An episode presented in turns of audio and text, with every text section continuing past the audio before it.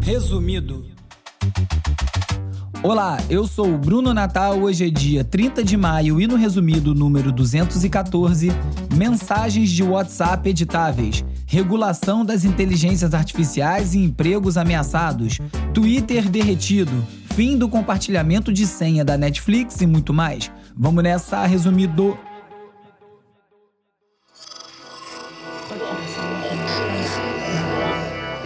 Podcast é, é apresentado por b9.com.br.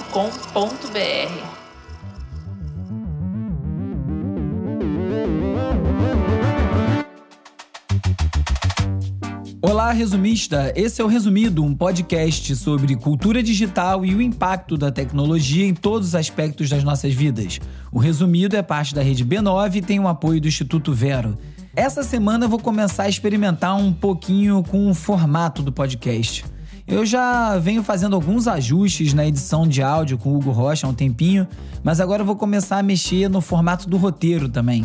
É, às vezes tem semanas com muitos links, eu sinto que fica um pouco denso demais de conteúdo e tô pensando em talvez transformar numa newsletter com conteúdo extra ou até um áudio extra com mais detalhes desse monte de notícia curtinha que às vezes aparece no episódio. Vai ser fechado para assinante. É, meu pensamento inicial é todo mundo que estiver na base de assinantes agora, lá no catarse.me barra resumido, já fazer parte desse grupo que vai receber o conteúdo extra, independente de quanto estiver colaborando. E depois eu estabeleço preços para os novos entrantes. Então, se você não participou ainda, pode ser uma boa hora. Embora eu ainda não saiba se eu vou fazer isso. Estou pensando. Se você conseguir perceber as mudanças e quiser compartilhar suas impressões, eu vou adorar ouvir.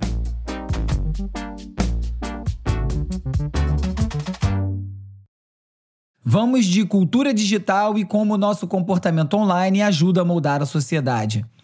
Finalmente, o WhatsApp lançou um recurso aguardado por todos que, como eu, digitam mais rápido do que pensam e são uma máquina de typos com dedos largos que acertam três letras erradas para cada letra certa. Agora vai ser possível editar as suas mensagens enviadas, clicar para corrigir aquela digitação errada ou mudar uma palavra. Detalhes assim. Esse recurso já está disponível no Telegram desde 2016. Na versão do WhatsApp, você vai ter 15 minutos depois de enviar a mensagem para fazer as correções e depois já era. É, as mensagens ficam aí com uma indicação de que foram editadas, mas o histórico não fica disponível. Então aí é prato cheio para uma confusão, né? Mas desde que eles acertadamente liberaram deletar mensagens enviadas, a única prova eterna é o print, mesmo que a gente não receba ainda um alerta quando printam as nossas mensagens. Mas sacou a confusão? Você manda uma mensagem, se arrepende do que escreveu, edita, a pessoa responde e começa a aparecer um papo de maluco porque as coisas não começam nem a bater um balãozinho com o outro. a pessoa diz que não disse aquilo e começa aquele clima excelente, ameno que a gente já conhece do WhatsApp.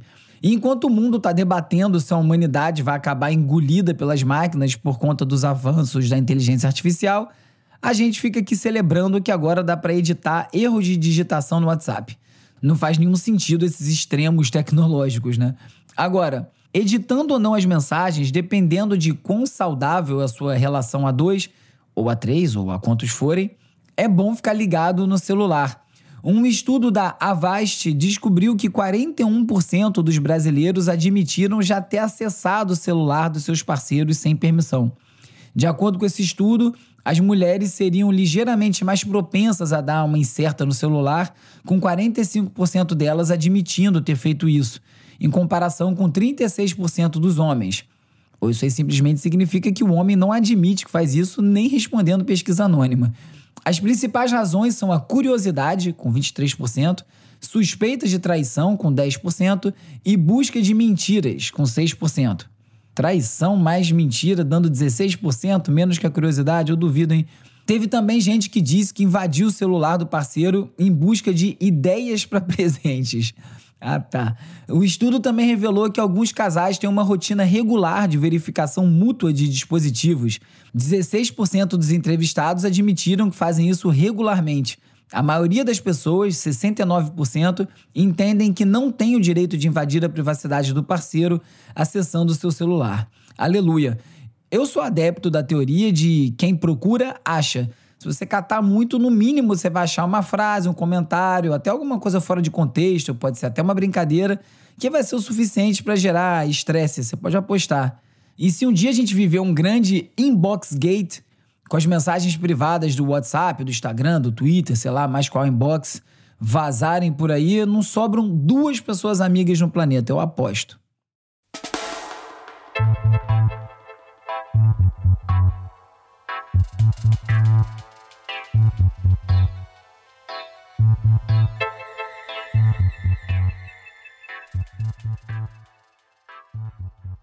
Uma TikToker viralizou depois de fazer um vídeo sobre um sofá de 8 mil dólares que ela encontrou jogado numa calçada em Nova York.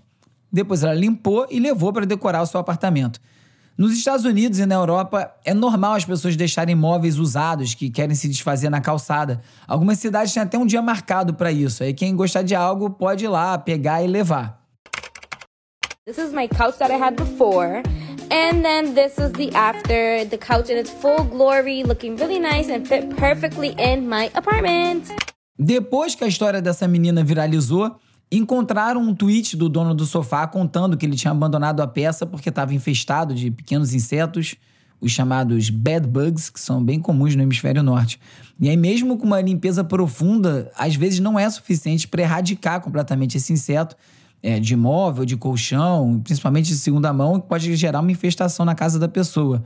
Quando o sujeito viu que o sofá dele estava reformado e novinho, em folha, em outra casa, ele ficou chateado. Mas a melhor parte não é essa. A melhor parte, como sempre, são os comentários, né? Internet é isso.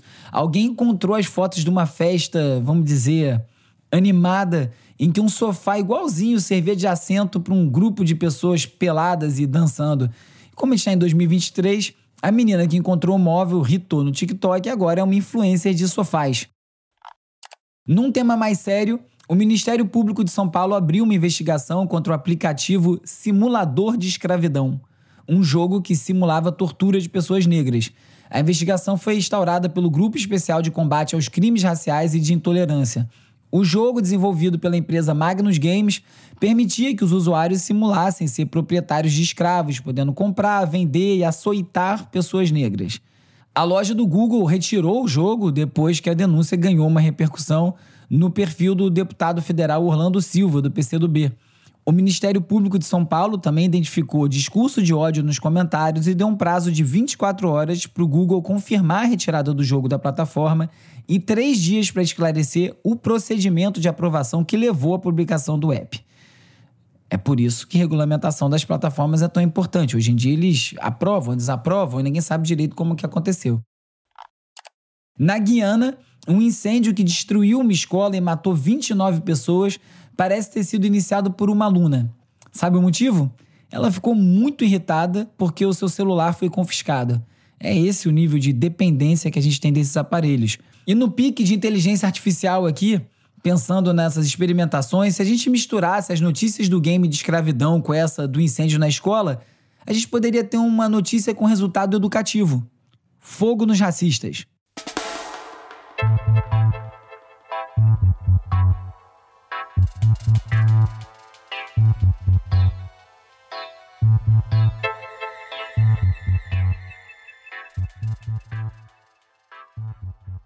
Chegou o momento de explorar as transformações causadas pelas inteligências artificiais.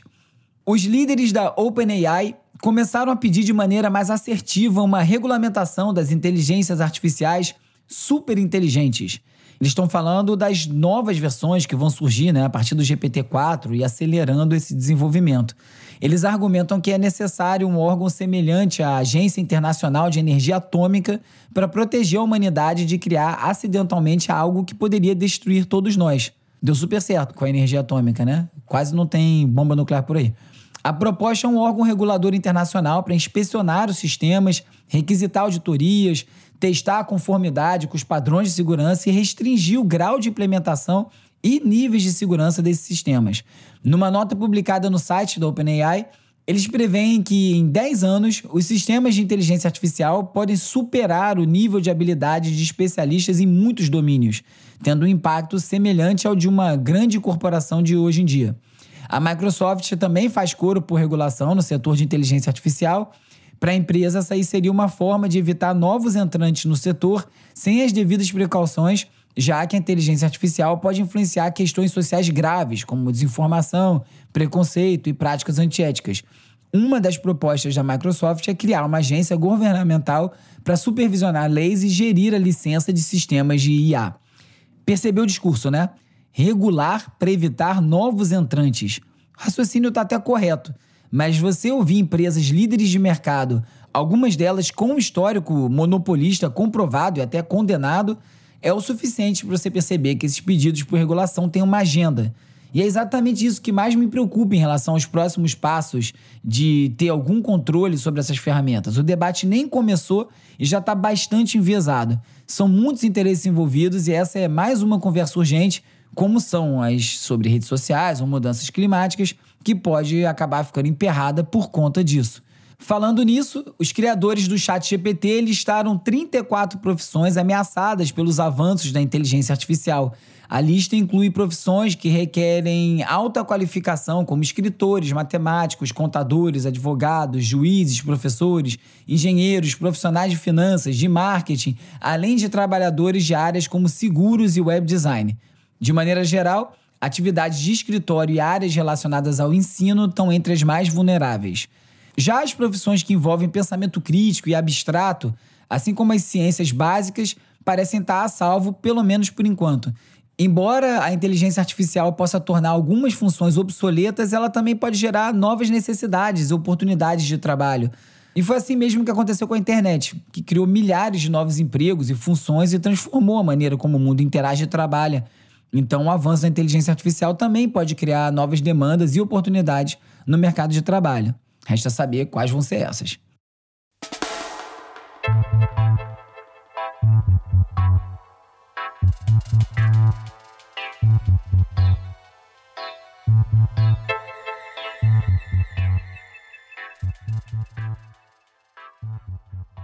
A Adobe que é responsável por alguns dos programas de edição de imagens mais conhecidos e utilizados por aí, o Photoshop, Illustrator, After Effects e vários outros, lançou a sua própria inteligência artificial chamada Firefly, que agora está integrada nos produtos que eles vendem.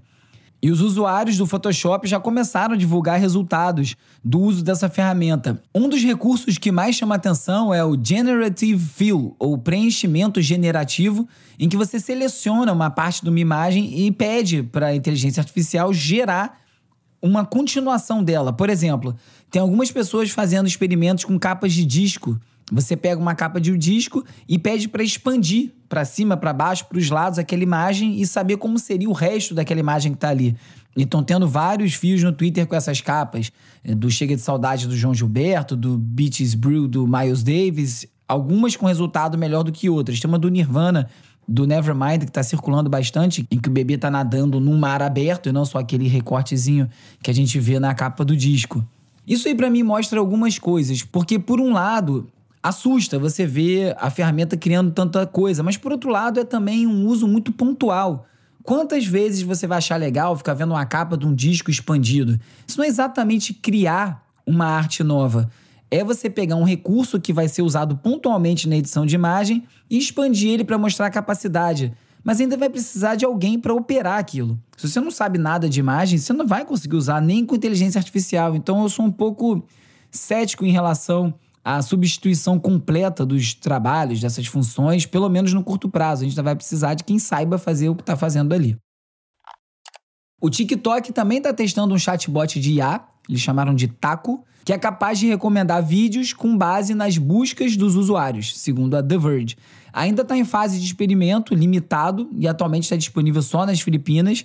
E esse chatbot pode alterar a busca e a navegação no TikTok, recomendando vídeos de receitas, por exemplo, ao você assistir um conteúdo alimentar. E outros exemplos assim de ligar os assuntos para o que vai te recomendar. Não entendi bem como isso é diferente do algoritmo que já opera lá hoje em dia, né?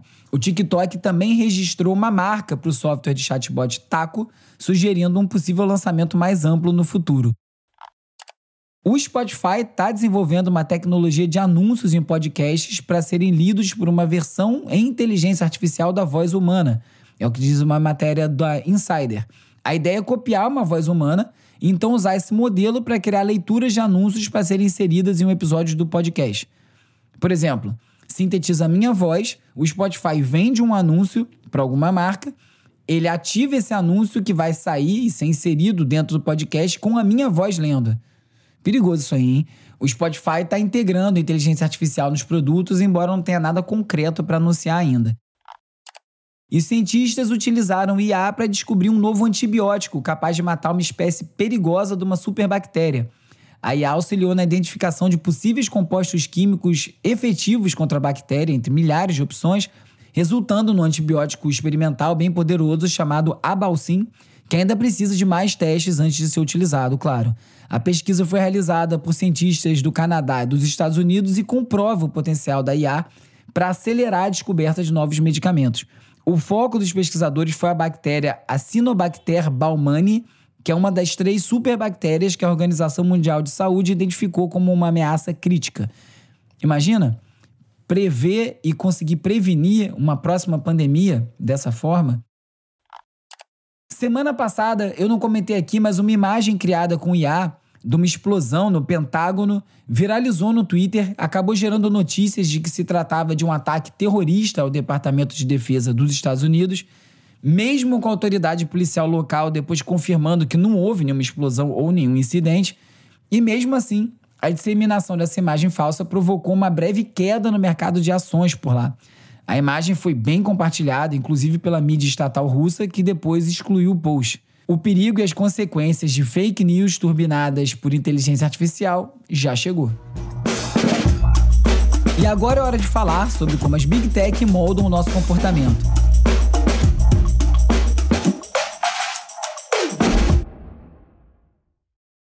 O governador da Flórida, o ultraconservador Ron DeSantis, usou o Twitter Spaces para anunciar sua candidatura à presidência dos Estados Unidos.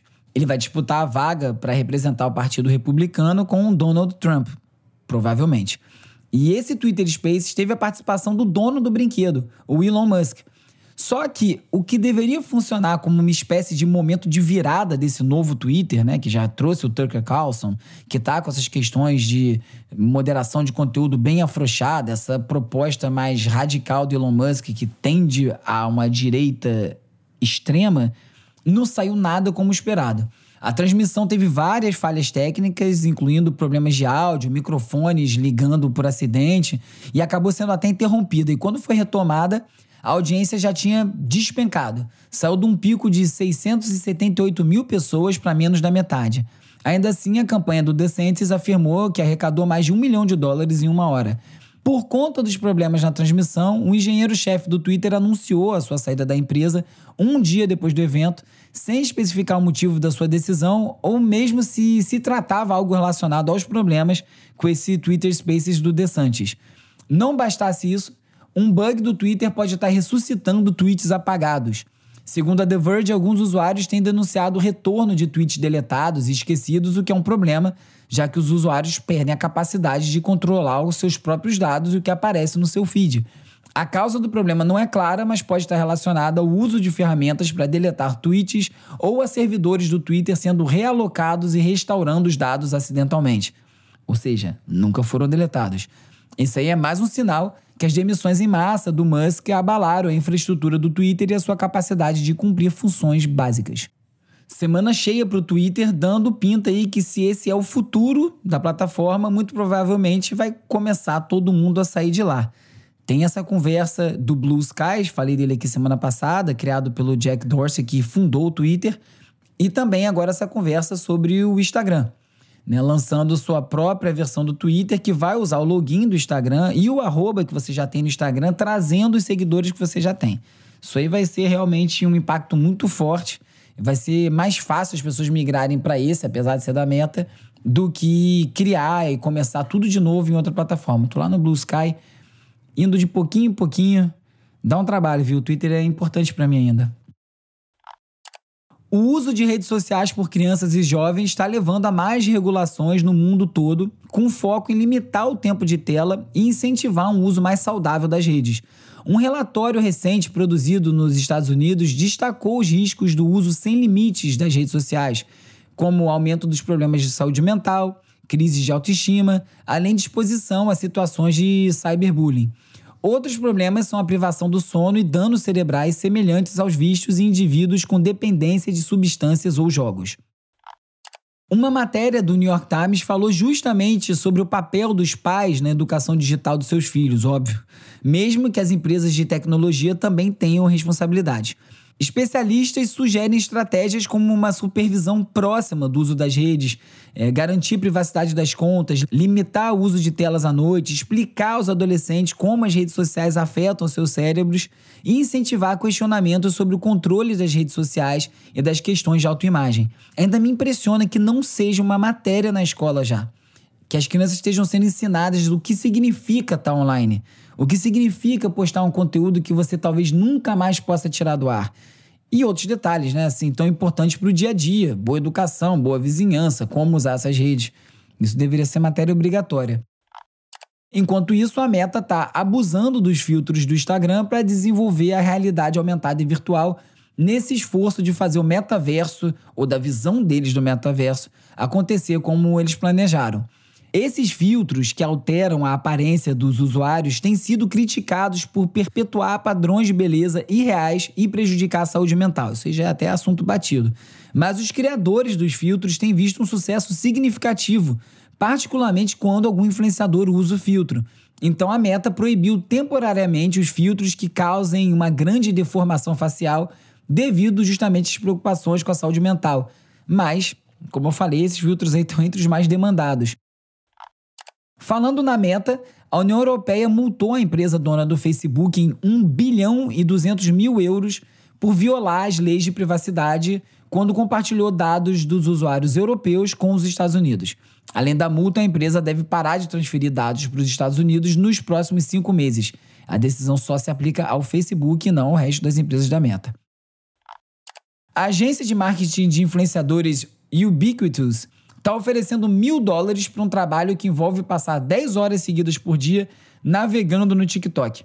Os candidatos selecionados vão ajudar a identificar novas tendências na plataforma. Ou seja, essa agência quer se adiantar ao trend antes do negócio virar um hashtag, já ver o que está começando a aparecer muito e tomar conta daquele espaço antes que vire uma tendência mesmo. É uma forma né, de controlar esse espaço e essas narrativas antes de elas acontecerem até quase, né? E agora, especificamente falando do Brasil, a Netflix anunciou que vai começar a cobrar um adicional de R$ 12,90 por mês dos usuários brasileiros que compartilham as suas senhas com pessoas que não residem na mesma casa. A medida é para diminuir o compartilhamento de contas e aumentar o número de assinantes pagantes, óbvio. Segundo a Netflix, a conta deve ser usada apenas por membros de uma mesma residência, ou seja, todo mundo está na casa logando, ok. Uma pessoa que loga na mesma conta, no mesmo perfil, em outro endereço, não deveria estar usando, segundo o Netflix. Se o usuário quiser compartilhar a conta com alguém em outro endereço, ele pode adquirir esse ponto extra pagando R$ 12,90. A estimativa da Netflix é que cerca de 100 milhões de usuários no mundo todo assistem com senhas compartilhadas. Lembrando que durante muito tempo a Netflix fez vista grossa para esse tipo de compartilhamento, justamente porque queria aumentar o alcance dos produtos. Essa medida de restrição de senhas já foi testada em outros países e recentemente foi anunciada nos Estados Unidos, no Canadá, na Espanha, em Portugal e na Nova Zelândia. Quem não gostou dessa medida foi o Procon do Paraná, que pediu esclarecimentos para a Netflix. O órgão apontou que o conceito de residência adotado pela empresa é bem ambíguo, já que o serviço pode ser acessado de vários dispositivos móveis e a cobrança contradiz a mensagem publicitária da empresa que diz assista onde quiser. A cobrança adicional pode ser considerada abusiva e também violar o Código de Defesa do Consumidor. Outros estados brasileiros, como São Paulo, Rio Grande do Sul e o Maranhão, também notificaram a Netflix para esclarecer essa nova política. Falando de conteúdo audiovisual, a venda de TVs 8K foi proibida pela União Europeia e a data inicial dessa proibição é 1 de março de 2023, que já passou, claro. Mas foi quando eles estabeleceram um ponto.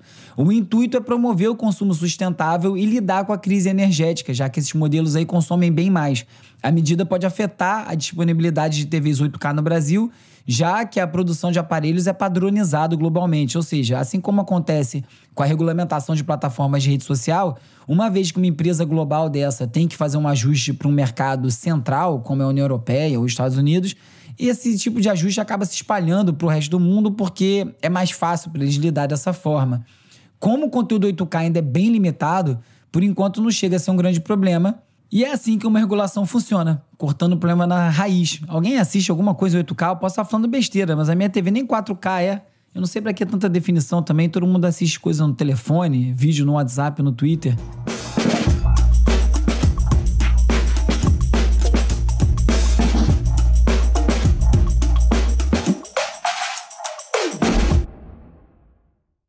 Alguns links extras que não couberam aqui no roteiro, eu posto lá na seção leitura extra no site resumido.cc, junto com todos os links comentados em cada episódio. Na Rest of World, influenciadores médicos estão viralizando na China, provocando as autoridades. Impulsionados pela pandemia, médicos têm lucrado no Douyin, fornecendo conselhos.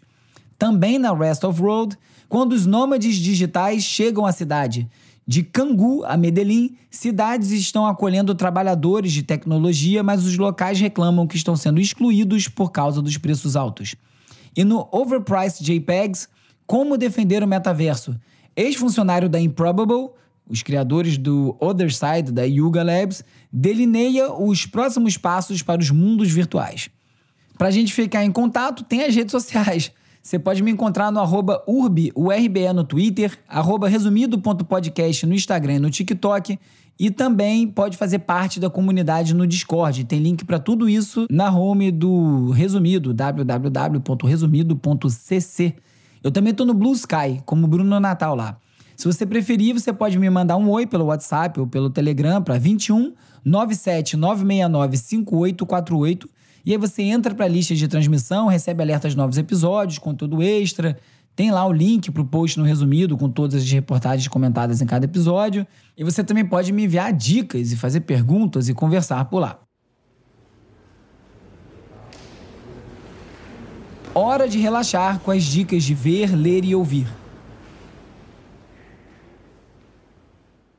No site do Museu de Arte Moderna de Nova York, o MoMA, Dá para ver várias exposições do passado e do presente, e esses dias eu passei por uma de 1990. Foi a primeira exposição a examinar o chip de computador como um ícone da nossa civilização tecnológica e revela os padrões dinâmicos e complexidade dos designs desses produtos.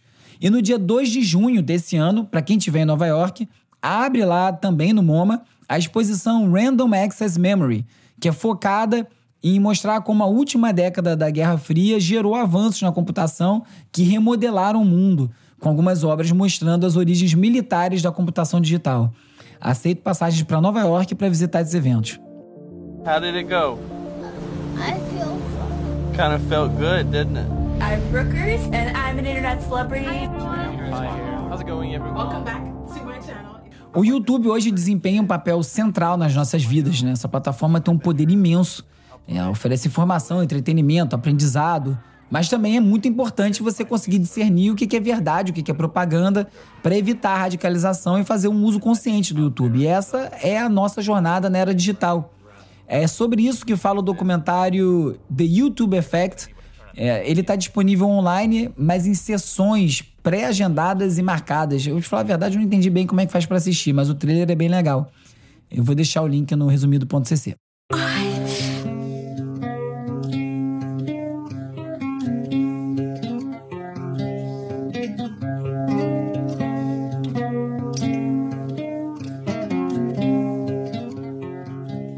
tecladista Matty Tavares foi um dos fundadores do Bad Bad Not Good, uma banda canadense que transita entre o jazz e o hip hop e que se apresentou esse final de semana aqui no Rio e que se apresenta na edição do Festival Mita em São Paulo nesse fim de semana agora.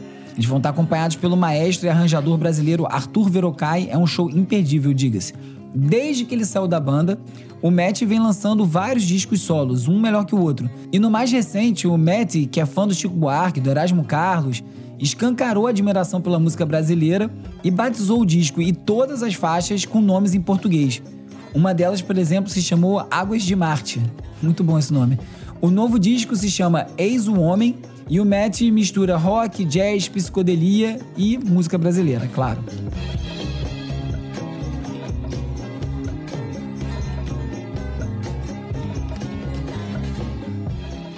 Nesse episódio você ficou sabendo que finalmente vai dar para editar mensagens do WhatsApp, que as grandes empresas de inteligência artificial estão implorando por regulação, que o Twitter está derretendo olhos vistos, que a Netflix arrochou o compartilhamento de senhas no Brasil e muito mais. Agora é hora daquele pedido, né? Igual o youtuber que pede para assinar, ativar o sininho. Eu vou pelo mesmo caminho. Se você gosta do resumido, recomenda para mais gente. Faz um post no Stories, manda no WhatsApp. Não fica pensando, ah, eu tenho pouco seguidor, não vai fazer diferença. Faz. É até porque a pessoa às vezes vem em volume. Vê uma pessoa recomendando aqui, outra recomendando a colar e resolve seguir. E não deixa também de curtir, assinar, seguir, dar cinco estrelinhas, deixar uma resenha na plataforma que você estiver escutando esse episódio agora.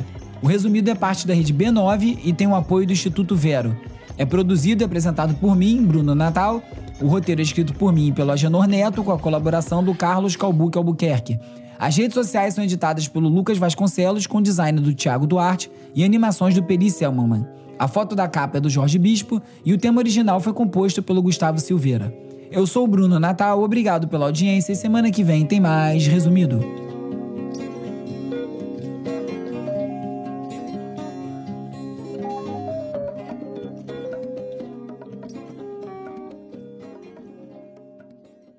Esse podcast é apoiado pelo Instituto Vero. Resumido, resumido.